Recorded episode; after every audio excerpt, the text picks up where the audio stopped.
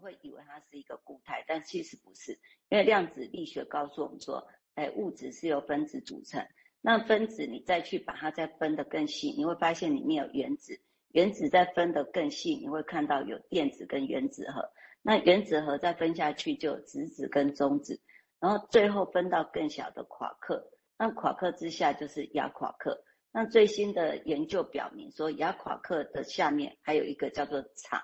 场的这个这个这个算东西吗？好，那场是什么东西呢？就是一种根本看不到、摸不着。没有任何物质性质的，那很像虚空的一种能量。那也就是说，一切物质的表象的背后，那都只是一个场，那或是我们可以讲是一种能量场。那除此之外，并没有一个实在的东西。那所以，比如说我们看到这个杯子的时候，那我们就会说，其实这个杯子它是一个从用能量所组成，并不存在着一个实实在在的物质本体。那这个。能量也不是透过转换而得来，而是物质存在的当下，它就是一个能量。好，我想这个观点虽然好像在讲一个杯子或是一个物质，好，其实我觉得这时候我们可以去想，当我们在诊疗时，我们看到我们的诶来访者，那我们是不是可以用这个眼光去看他，或是用这样的眼光来看我们自己？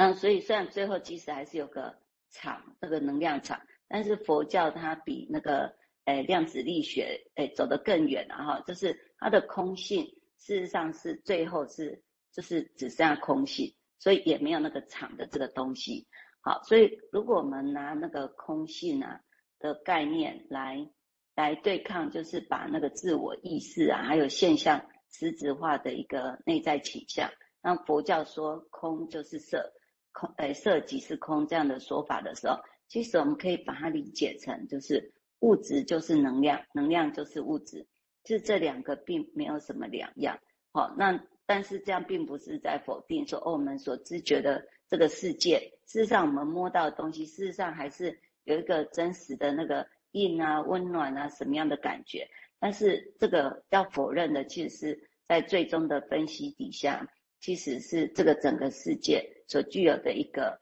诶终极的一个现实，其实就是那个空性。好，后面这段话就引自那个真理与哲学家。好，先到这边。好，那我稍微说明一下，如果延伸到西方的心理学来讲，我们他他提到那个场哦，能量场场所的场哦，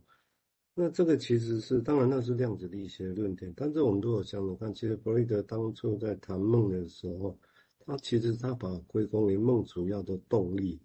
并不是只是说啊，我现在。中午看到一个面包，没有钱，没有买，晚上做一个面包的梦，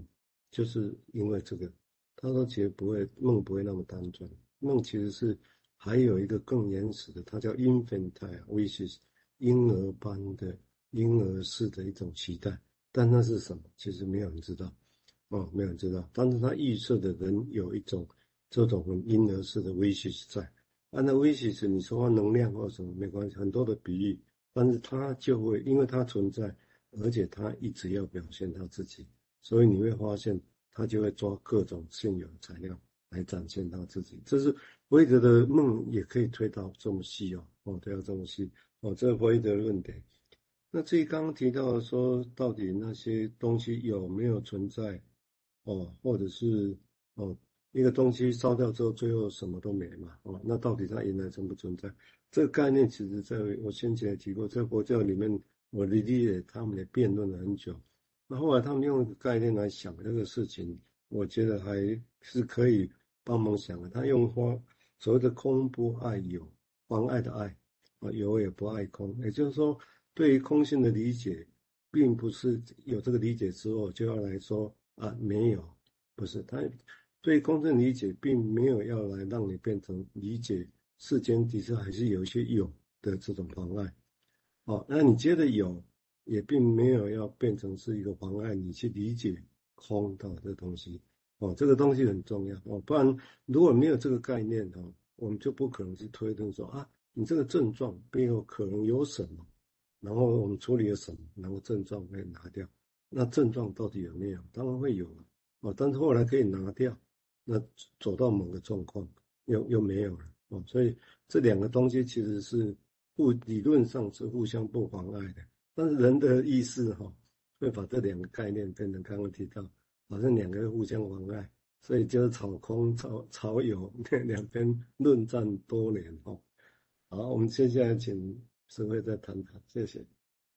哎，好，那我们就进入到那个 Beyond 的 O 的这个部分哈。那我是参考诶有一个诶国外的一个诶学者，他有一篇就在谈 O 跟那个空性的文章。好，那我有贴在聊天室给大家。那诶刚才蔡医师讲那个有不爱空，空不爱有的这个部分哈，事实上你对空的理解必须要透过那个有才能够去知道。好，所以那个有就是色受想行识，那所以你没办法在空里面去觉知这些。那所以 Beyond 的 O 也是跟 K 也是类似的观点，就是你可以在 K 里面去有这些知识跟理解，但是你最后是无法去去表明那个 O 到底是什么。好，这这也是怎样？我在传达 O 的时候，大家也会觉得好像又在讲另外一个很玄秘的东西这样子哈。好，所以 Beyond 的 O 的概念跟佛教的空性的交易其实有些类似。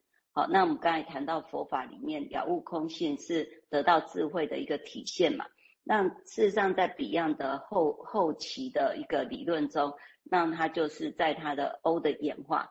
哎，把本来是 K，但是后来他把 O 的演化，哎进进入到 K 这样子。啊，那他就提出来说，哎，那个 O 就是一个存在的基础，让终极的不可知的现实，那演变成 K 就是一个知识。那我们尽最大的努力去构建对现实的理解。那因此，我们以我们能够理解的方式来看待这个世界，然后以我们熟悉的形式来看待这个世界。那 Beyond 他就有一段他的原文啊，哈，Beyond 就说：“我会使用符号 O 来表示终极现实。啊，那这样的终极现实呢，你也可以用绝对真理、神性或无限，或是事物的本质这样的术语来代表。”那 O 它本身不属于知识或学习的领域，那即使它偶然可能会出现，那但是它可以成为，但是无法被认识。哦，那它是黑暗，是无形的。但是当它演变到可以透过经验来获得的知识的时候，那可以从感官经验这样术语来表达它的时候，它就会进入到 K 的领域，让它的存在是一种被推测的现象学。啊，那在 Beyond 它有一个叫做前概念的这样的一个诶术语，那它就是讲说这个前概念就是从 O 的转化来实现。那 O 怎么样去转化呢？它就是说你要透过就是那个阿尔法功能的那个过程，还有就是容器跟被容纳物，就是 container 跟跟诶就是 con contain 的那个诶概念这样，然后。前概念，它就是寻求对选定的事实，然后来去实现，并且发现其中的意义，然后用个人化的行动来追求自己的领会。那所以 Beyond 其实它是用 O，或是我们刚才讲那个终极的真实做一个起点。那精神分析就是 Beyond 它进入 O 的一个切入点，这样子。那在这边啊，Beyond 它暗示的另外一种认识的一个含义，就是它提出了一种叫做负性，就是。negative 的一个含义，就是不是那个 k，而是那个负 k，好，就是那那个负 k 更接近的是一种未知，而不是已知，那接近的是一种封闭，而不是开放，那接近是谎言，而不是真理。那重要的是，哎，不是要让我们的理解的内容饱和，而是你必须要空出一个学习的空间，这样子。然后他告诉我们说，当我们在了解我们来谈的病人的时候，那病人他就是当我们空出我们的空间，然后我们让病人他的东西可以让进到我们的里面被我们理解的时候，其实病人他会感觉到他被理解。让这样的想法就是我们能够对诶 Beyond 的 K O 还有空性可以做进一步的探索。好，先到这边。也许我针对几个词语，有些地方也许以前大家听过哈，我在这里我从。这个角度再来描绘一下哦，包括他提到的 K 是知识 knowledge，那他强调 K，比如说有 K，他强调互 K，这个互 K 不是加减的，所以是另外一面。比如说爱，我们知道爱是什么，会有一些定义，但是他的爱的负面不是恨，爱的负面其实是不爱。